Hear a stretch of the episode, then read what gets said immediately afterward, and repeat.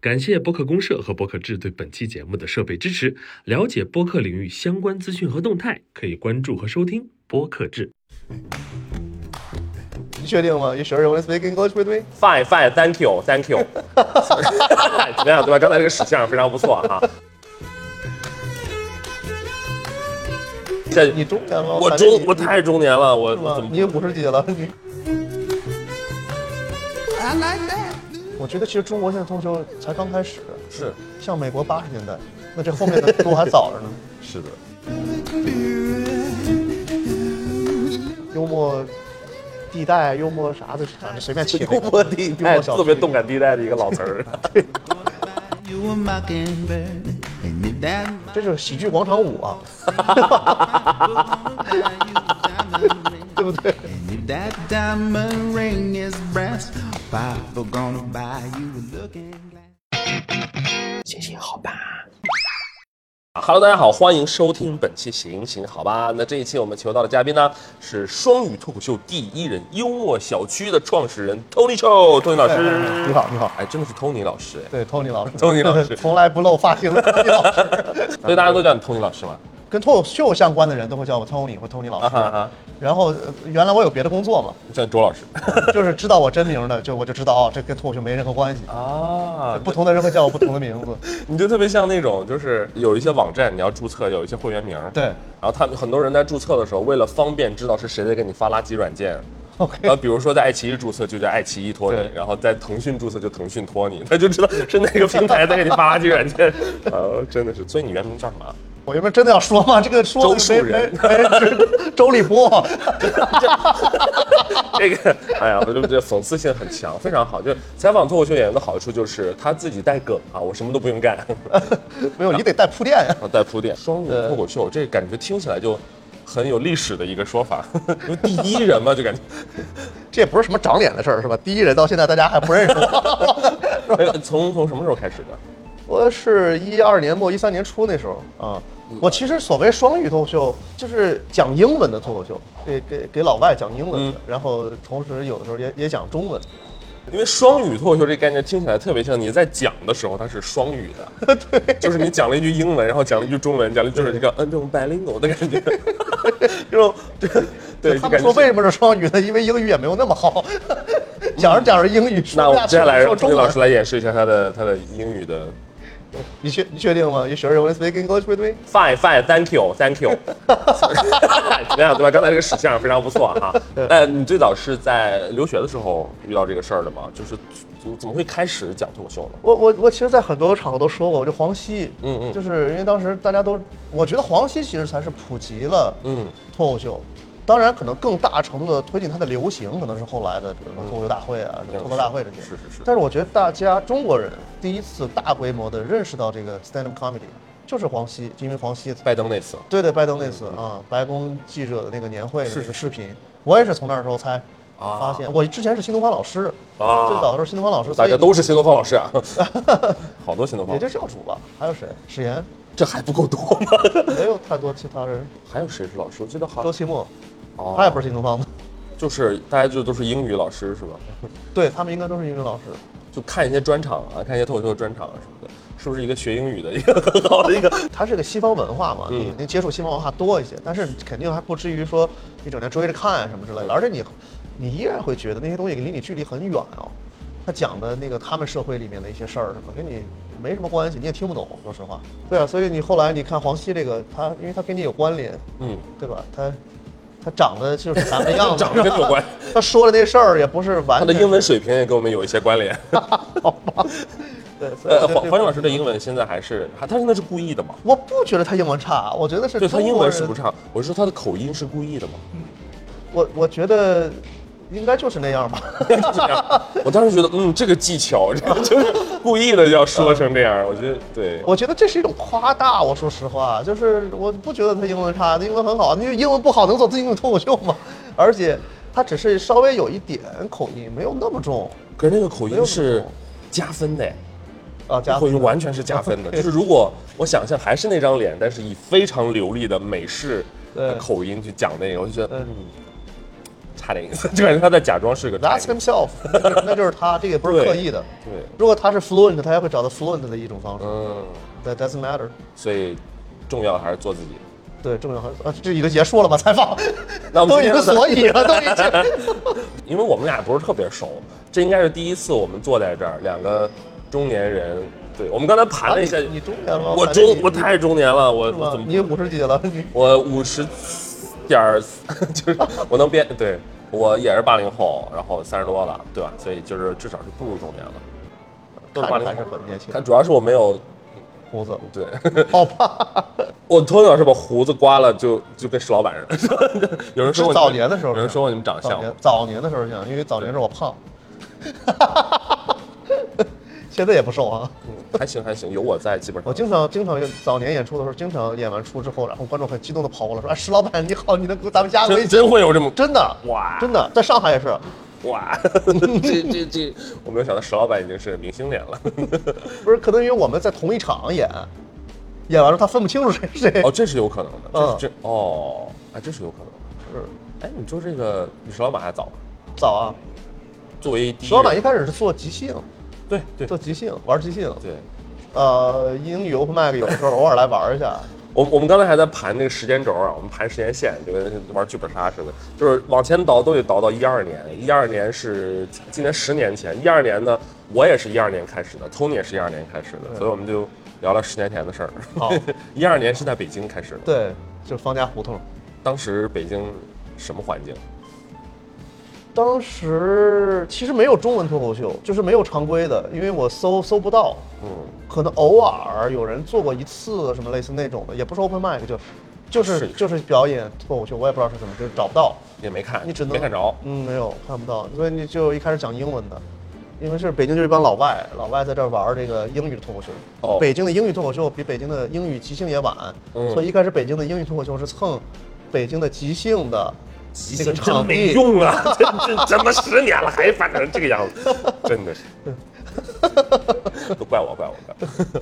所以当时就是你是最早做中文的吗？最早一批还有谁？西江月、哦宋喜瑜，对，深圳那边早一些，深圳野兽什么的，野兽是那时候就做了。嗯，野兽是最早的。哇，深圳应该比北京都早，这个然后上海是那个时候是孝道，孝道文化啊，Mark 是吗，Mark 对，钱多多，哇。哈哈哈，呃，还有谁呢？涛姐是稍微后来一点的。哦哇好哗，这些名字都是应该被记录在这个，哎，脱口秀有。Nowhere 应该被记录在 Nowhere。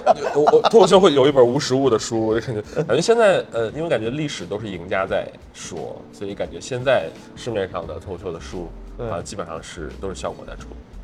你就没有太多书啊？就他们他们最近又出了一本，啊，其实就是那个呃贾行家老师和东东香老师哦然后采访效果的脱口秀演员们哦还出了一本书。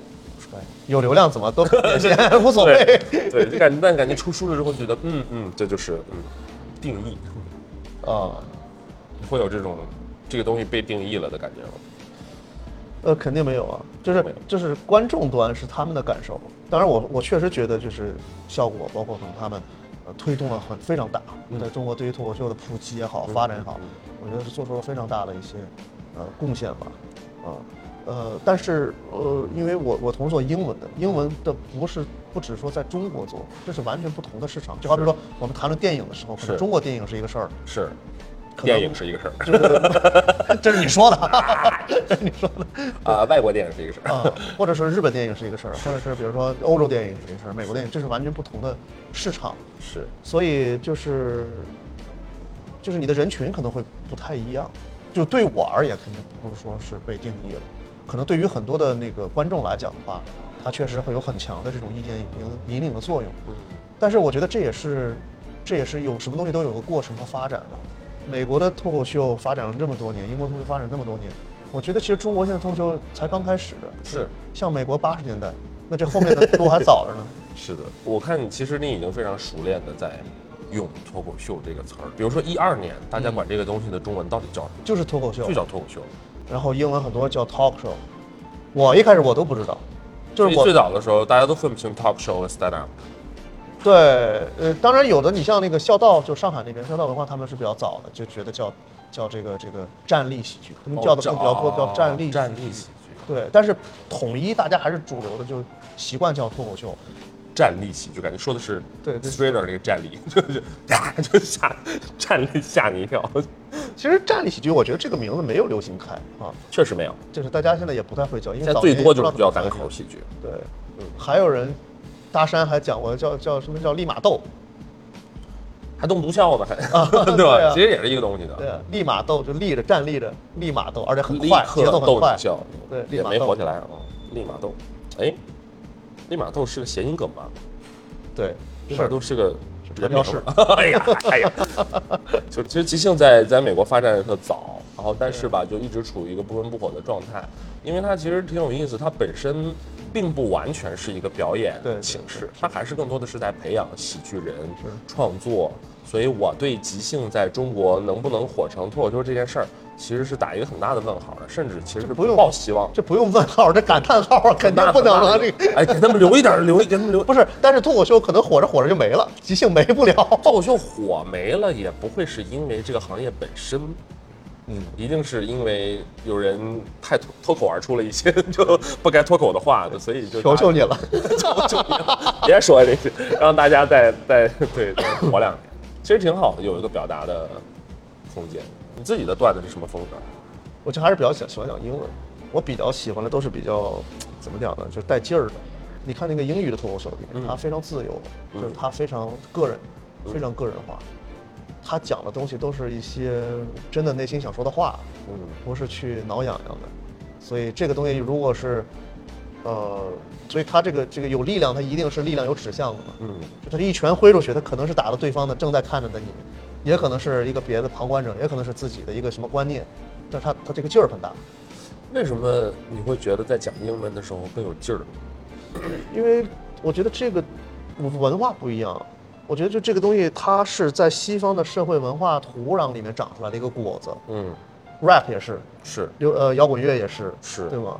就是它是它的根儿是它的土壤是一个土壤，嗯它只不过换成了不同的表达模式、表达表达形式所以你在讲英文脱口秀的时候，你觉得你在那个体系里面啊，对，在那个体系里一旦变成了中文，对就会觉得是不是那个东西了吗？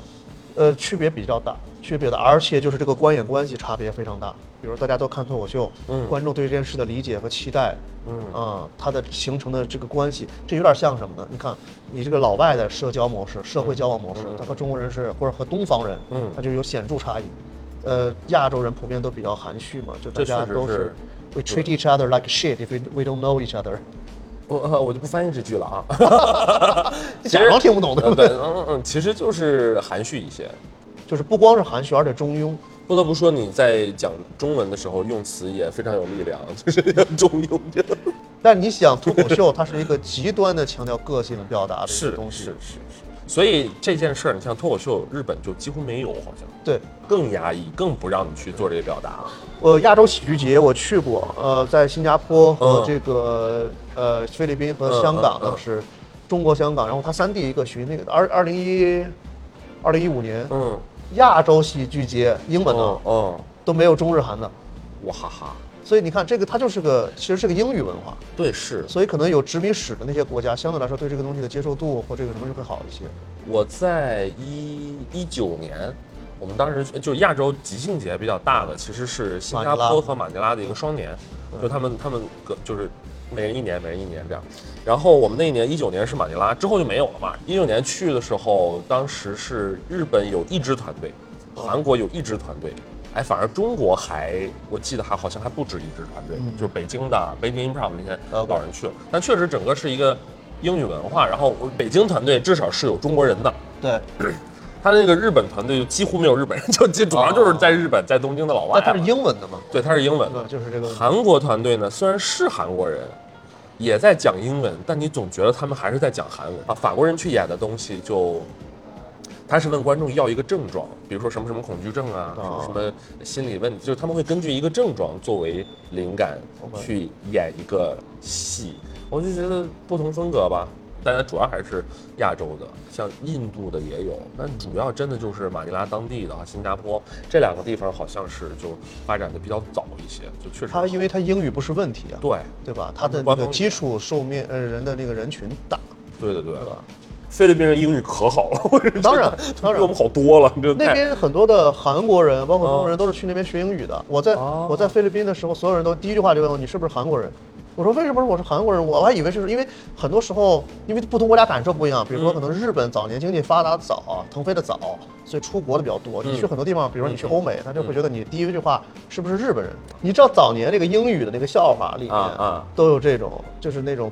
那个 jokes for kids，就是 how to tell a Japanese guy from a Chinese guy，就是带相机的那个就是 Japanese guy，是是是。就，是经济好，早年的时候，对对对，很很多韩国人去那边学英语，因为便宜，哦，但是他的那个英语好，基本上是母语。哦，嗯，当时还在上海，上海办了一个很小很小的一个交流的一个所谓的呃喜剧节或者即兴节这种，当时又来的是马尼拉的团队，来了三个人，他们能在非常洋气的讲英文的状态和非常 local 的 无缝切换，我就我我这反差非常大。他们因为菲律宾的殖民史被不同的国家都殖民过，所以他的西班牙语、英语都很好的。那你现在演出有多少英文的，多少中文？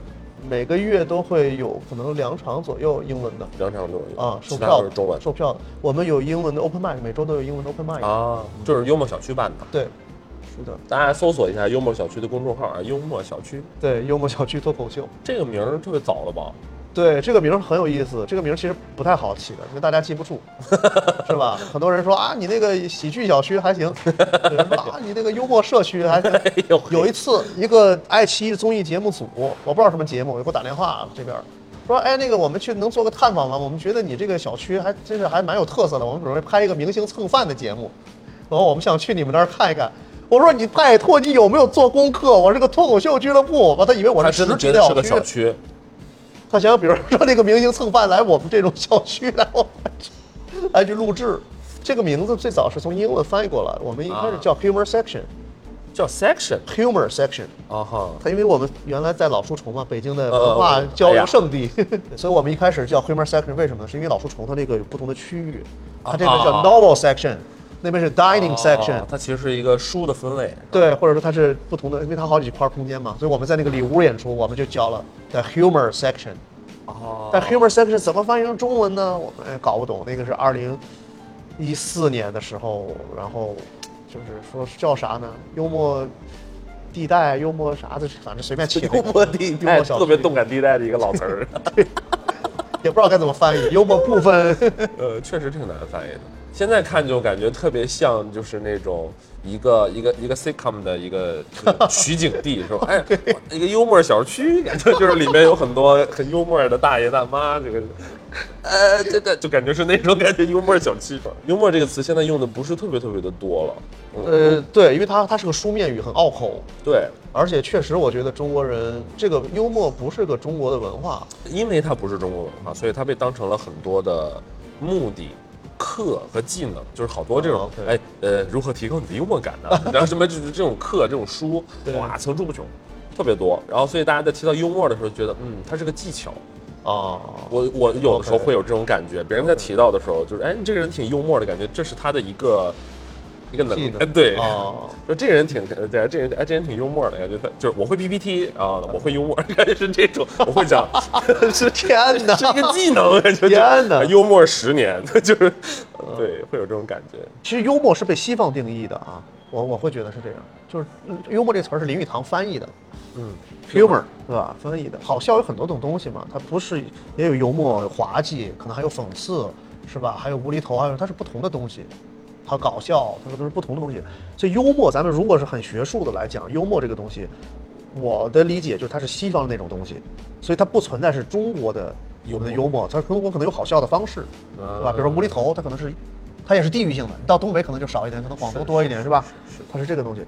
那 OK，我们说，呃，我会感觉西西方的幽默它非常的委婉，就他在表达感情的时候是很直接的，他直接说，哦，I like it，啊、no I don't I think it's a terrible day，哦、you know that boss is a is a badass，英文可以他是，英文可以。啊，谢谢谢，就他很他的表达是非常直接表达一些观点和和情感，但是他用幽默的表达方式，他是绕着弯儿说的，啊，所以他是一个，所以他才会觉得幽默是一个什么呢？是一个你表达你的观点和想法的一个很委婉的，而且有智力加工过的一个东西对。对对，你比如说中国人说咱们就说骂人不不说脏字儿什么，对它是一个很委婉的一种方式。是的，但是我会觉得，就是中国舞台上的东西，就是咱们的好笑的东西，相对来讲还是大家更喜欢、更熟悉的是直白的东西，是直给的，是表演出来的东西，或者是是非常就是不能绕太多的。骨坨子，那即便是东西语言的，它那个这种信息负载量，也就是它的皮儿也得也相对来说薄很多。薄一点，嗯，是这样的。这度挺难把握的。我们在创作的过程当中呢，如果太薄，就会显得有点像骂街了；如果太厚呢，又担心大家看不懂，所以就是不断的测，不断的测，能不能 get 到我们在聊的那件事儿到底是什么？像第一季聊过很多事儿，到底比如说第一集的那个作品就是在骂这些互联网的这些平台收费的问题，就是就得它得有它得包层皮儿，不然你就觉得就是馅儿是那个馅儿，你给它包成饺子，但这饺子皮儿太厚呢。就不好吃，但太薄它就露馅儿了，就就就那你就骂人嘛，你就是，所以挺微妙的。我俩其实，那现在幽默小区，呃，发展咋样？呃，做了几年了是？其实幽默小区是从一四年开始的，一四年三月份，一一开始就是个全国巡演，嗯，就给大山做了一个那个巡演，三起点很高，对，在上海、北京和成都，成都，还真是。嗯，而且当时是，呃，全国不同的演员在演，是还蛮有意义的。所以到今年应该是八年，对八年多一些了，嗯，希望还有第九年吧。有这个事儿，其实就是，就是就是耗，就是熬着，对，就是只要你不放弃，它也不会死，因为它不是一个说是一个公司会破产，一个什么事儿，它它就是一个一个标签儿，一个一个一个旗帜，就就只要只要 Tony Chou 不放弃，它怎么会怎么会没呢？这个是，因为那个七周年的时候，海洋我们做那海报，他说了一句话，我觉得还挺有意思。他说，幽默小区不是一个地方，幽默小区是一群人，是是是它是一个 atmosphere。是因为在这个土壤里面，其实从最早年，他其实我觉得在脱口秀大会出来之前，脱口秀大会出来之前，他其实在某种意义上就是全国线下的脱口秀大会，所以是它是一个这种这啊，它是一个这种的氛围。那这个氛围里面，我觉得它是一个土壤吧，能够给大家喜欢这个的人提供一个呃氛围、一个场合、一个交流的机会，而且提供一个很好的演出体验。所以就大家在这个里面就成长，有的人可能成长呃到一定程度他就离开了，是啊各种原因。是是是是吧？然后，但是有的时候还会时不时回来，但是有新的人，就他可能是一个是一个土壤，是，见多了啊，对人就是这样来来去去，啊，正常。对，因为西方它是一个做这个都是个人主义者，是比中国还要明显的多。是是是是，中国大家的思路很多的时候还是还是团队啊，多少有点这种概念。你看啊，你说团队这个事儿，我作为做 improv 的，你知道做 improv 它特别需要整个的就是团队配合，对，然后不是不一样我就会觉得，呃，西方它是一个就是大家沟通配合，团队就是效率很高。然后呢，到中国大家就特别个人主义，就是我的感受就是又变成了大家的团队有问题，就是核心是不是还是交流的问题？你说的那个，我觉得是团队精神，或者是人和沟通协作的对训练，就是工作习惯。对我说的那个，可能就是说，文化的，呃，是个人主义，就是你个人，就即便你做了一个很独立、应该很独立、很自由的事儿，但依然可能，就是很多的我们的这个社会文化和教育背景下，它的底层还没有那么独立和就我我能我能感觉到，在我的推进工作的过程当中，我能感觉到大家普遍呢还是希望成为一个更大的一个集体的一部分。对，就是渴望加入某些东西。我我其实是完全能理解的，因为你看北京那么多人，三千多万人，但我觉得绝大部分人都还是很孤独的。我觉得它肯定是有它的原因和和存在的一定的理由的，呃，而且这也是可能就在西方，它整个价值体系它不不光是这个艺术性是本身，它是整个比如说商业呀、整个社会文化价值导向方面，它都是个人主义的，它尊重和强调个人价值。我昨天晚上干的什么事儿呢？我就我就我就开始在网上追你的东西，然后就追到梁欢秀了。哦然后哦，梁欢秀最有名的一期是马东老师那一期，我最近又在给马东老师打工，所以就把那期仔细的看了一下。我说什么犬儒主义哎，怎么说我呢？就感觉就是，我就是觉得，哎呀，怎么活都行，都挺好。哎，这是在中国嘛，就是对。但我在说这是中国的时候，我不觉得是一个特别无奈的选项，我是觉得中国真的机会太大了。所有的东西都有空间，所有的东西都就哪怕你能让大家都开心一点点儿，你能让北京，比如说三千万人其中的三万人嗯，喜欢即兴，玩一玩，找到一些好的朋友，能把自己多余的那些能量有一个地方可以去发泄，我都觉得特别好。这个事儿就哇就乘以三万，这事儿就挺帅的。我是这么看这件事，所以我说，哎，这在中国嘛，我觉得它是一个更积极的一个说法。你觉得呢？我觉得从我来讲的话，也只能这么自己安慰自己了。不认同，很明显不认同。不是不认同，任何的事情都不是绝对的，它都有多面的。看你怎么看。啊，都有多面的。一个东西它原本有一个样子，嗯，它在了不同的环境，它可能在不同的环境里得变成不同的样才能生存，因为它的土壤和温度是的。以及它的观众的口味都不一样，是吧？嗯？美国的中餐为什么都是那玩意儿？就是说它可能它市场决定的，是的，所以那但是你作为一个具体的个人来讲，你是有个人的喜好和选择的，是的，嗯，我觉得可能作为一个追求艺术的人来讲，可能他他看的更多的就是纯粹的只是艺术的层面。嗯那对于商业从事商业的人来讲的话，他可能看的商业机会的层面会多一些。嗯所以这个并无大家社会分工不一样。到最后还是看你是一个什么样的人，你觉得什么东西好。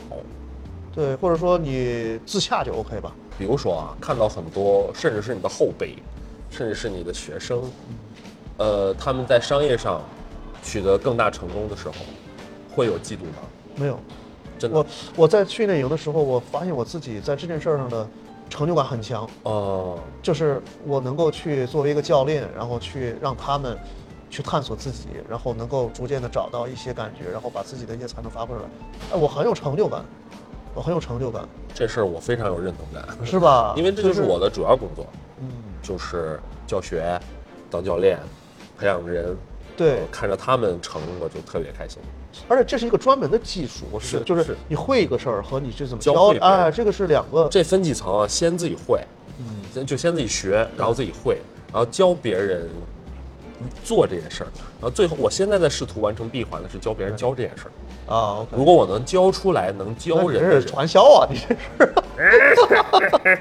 真的，我们现在在做一个特别，就是可能可能比可能比像 Second City 啊，像像 UCB 更这些剧场可能更具体的一些手册、啊一些指南给到我们的新老师，因为呃中国的情况和国外不一样的地方就是它混乱，但是充满机会，会有大量的赶鸭子上架的机会，就是哎有很多学生想学，嗯，但是我们真正有经验的老师，比如说比如说我啊，就比如说我又没有那么多时间，那我们很多新老师就要迅速的成长，OK。然后我们就要依靠更体系化的培训，更好的就是指南手册，就是就系统的东西去帮他去完成这件事情。但其实非常羞耻的往回追，就说我一四年开始教学那会儿，我配吗？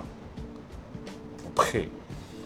就是教学经验也是需要积累的。对你不是，但是你你讲的再好，你你你自己做的再好，你教学这件事情肯定对，它是另外一件事儿，它完全是另外一件事儿，就是都是赶鸭子上架，就是我永远都会觉得我对不起我的第一个班儿，就会有这种一点点的那种歉疚感，就觉得当时的很多的表达都是不准确的，但是其实人都是这样，再过十年又觉得我现在的表达是不准确的，所以就哎。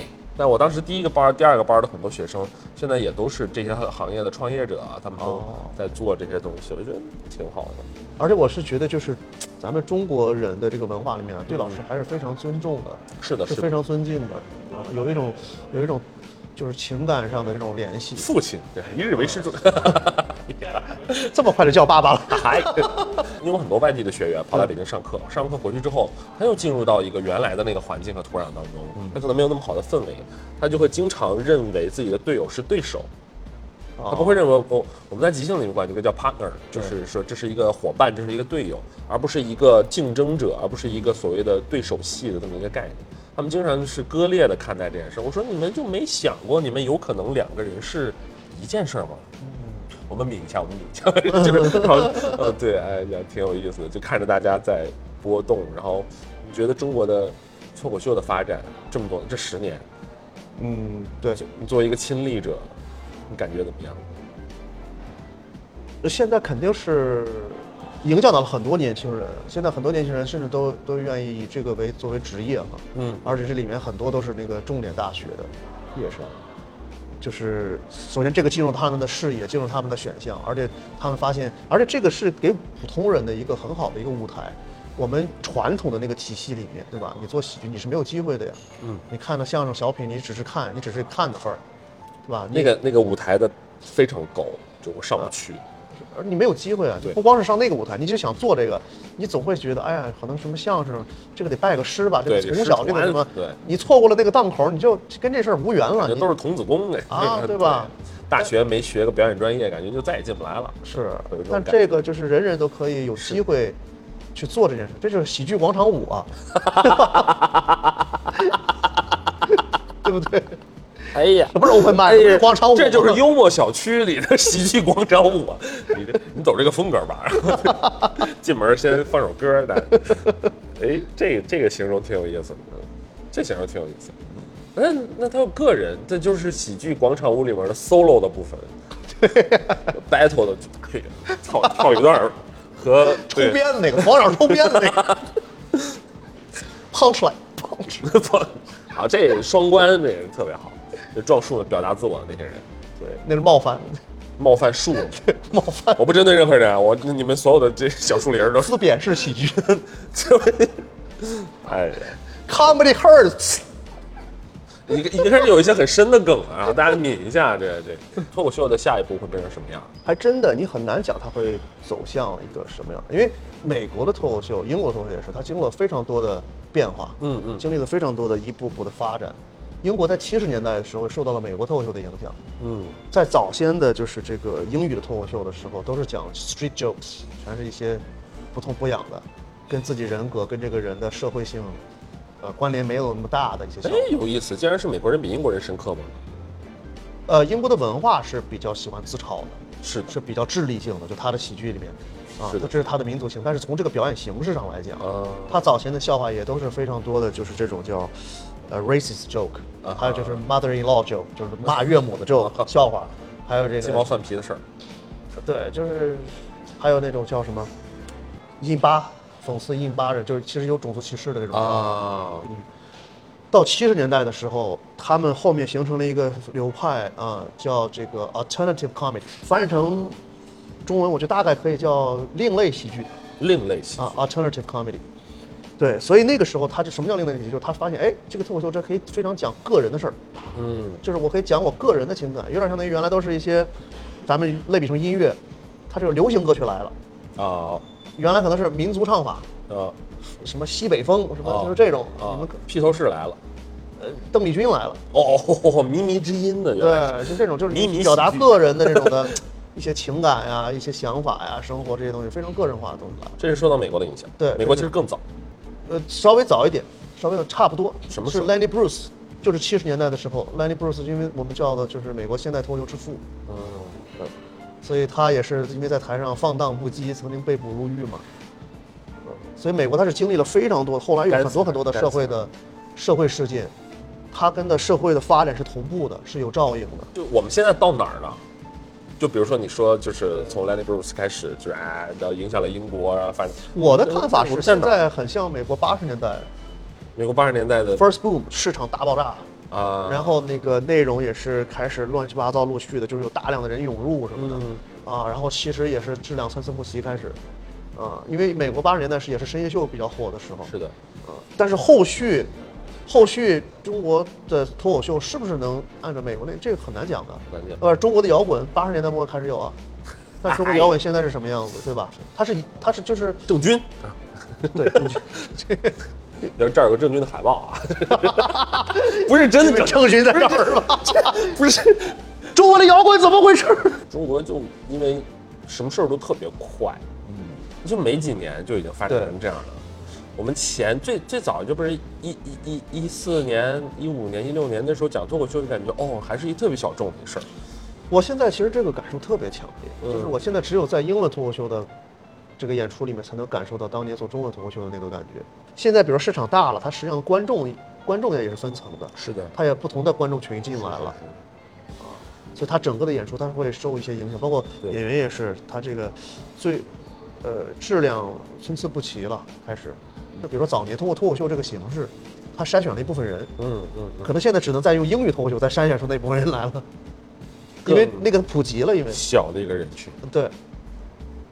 九十年代吃麦当劳、肯德基和现在吃麦当劳、肯德基，它不是一个人群。在做这件事儿的时候有优越感吗？在做英文脱口秀的时候，我更多的是一种兴奋，就是好奇，就是因为我我相信你应该能体会到这个感觉，因为你毕竟咱们做这个形式很多年，你刚开始做的时候，实际上都是很先锋的，对，就相当于你一开始是潜水的，你是玩户外的，你现在去到了一个无人区，那你肯定很、很有意思，觉得是对吧？你去了一个没有人滑过雪的一个一个野雪的一个地儿，啊，你登山又登到一个新的地儿，这个地儿好像中国人还没去过呢。你或者不论是不是中国人，就是你你会觉得你的你所有去的玩这个的人好像都是世界各地的，好像中国人的同伴很少。那你这个东西会带给你的一种好奇，或者一种成就感，或者一种兴奋，这个是我比较比较喜欢的一个一个东西，它刺激。我的追求就是我我在 world world performer，希望能成为一个世界范围内的中国级的脱口秀演员，但他是一个对，你会觉得有意思啊这件事情。中国其实对于演员的机会是非常多的，只能是这么讲。而且有的时候过多非常多对，是过多了。过多了，欧美那个竞争太激烈了，但是它质量高。太卷了，嗯，所以其实你看，人还是想成为一个更大的东西的一部分。我也很难讲它是不是更大，而是只是自己的可能喜好啊。你比如说，你说如果从生意的角度，那可能国内更容易啊，或者说国内它更大，或者我做的什么什么大，或者你可能比如说你国内你同样做中文的演出，你的观众也很容易就有更多的人来看，是吧？什么的。但是如果我个人的最大的兴奋点不在这边的话，是，就是它可以做，但是它可能带不给我那么多的兴奋感。但比如说你刚才的这段发言啊，就是我完全能 get 到，对完全能 get 到。但我觉得你也知道是特别容易被误解的，我不太知道，是特别容易，他们就会觉得装逼是吧？对，就觉得这操你他妈是这是这是特别容易被装什么装？你歪曲成其实你不是那个意思的，就是你在表达的是你作为一个作为一个个体追求任何东西，我觉得都是值得尊重的，对不对？你说哎，我想要这个，我想要那个，但你每次在提到说哎呀，这不像在中国，哎呀，这是中国，哎呀，我的意思就是呃，我不希望只在中国，就是你提到这个东西的时候，对于没有世界观的人来说是很很难听的。我觉得是时间问题，就是可能大家在不同的时间阶段，他的感受不一样。我也是这样的呀，我我也不是一生下来就是，就是就是就是这种感觉，就是当你吃了更多的东西，接受可能会有一些对比或者个个人喜好。我我我对我是说，你接受那些时间还没到的人误解你吗？啊这就是基础的社会环境吧。如果是这样的话，所以你看，我在想，就是脱口秀它，它可能在大范围内的这种呈现，嗯它也很难达到一种更强的严肃性的东西在里面。是啊，所以就是大家并不期待这个样子，嗯，电视上的这个样子，所以很难说吧。我我我不知道，呃，上电视的那些人，他心里知不知道说啊，因为是这样的一个形式，因为是确实有更多的人在看。我们为了让大家先了解这个艺术形式，我们做一些表达上的权衡，做一些表达上的 compromise，然后我去吸引你们来进到小剧场里面，然后我们再聊点 real thing，是不是会有这种？我不知道他们是不是这么想的，还是很多人觉得 yes 脱口秀就应该是这样的。我就我也我也分不清，我觉得肯定都有。做这个的大多数人都应该都知道，应该都那什么，而且我觉得也不是他们的，也不是他们的选择，而是说这件事情你在大规模传播的这个语境下，嗯，他也不是一个主动的考虑观众，我觉得就是因为他还要节目报批啊什么这些东西，啊，都要符合一定的规定啊，不所以这这个是合法流程，合法流程。但是我觉得这个时代其实对于我们现在的中国的年轻人来讲，是一个巨大的好的时代。它在于就是说你每个人其实是有机会做自己的，你每个人有机会说你自己想说的话，每个人有机会在台上也好，还是通过视频的方式也好，还是通过播客的方式也好，去表现你自己的一些想法，跟可能你完全接触不到、生活当中接触不到的人，完成一些沟通和一些链接。找到一小撮人，对这所以 B 站要分类嘛，分区，幽默 section，幽默 section，幽默小区，B 站上搞一个幽默小区，对 humor section。对，所以我是觉得这个是其实是这个这个时代给予年轻人或者给予新一代的中国人的一些时技术红利、时代红利啊。啊，而且你看，甚至有的人还可以通过这个事情来做成一个工作，做成一个事业。职业化特别重要，对啊，职业化特别重要。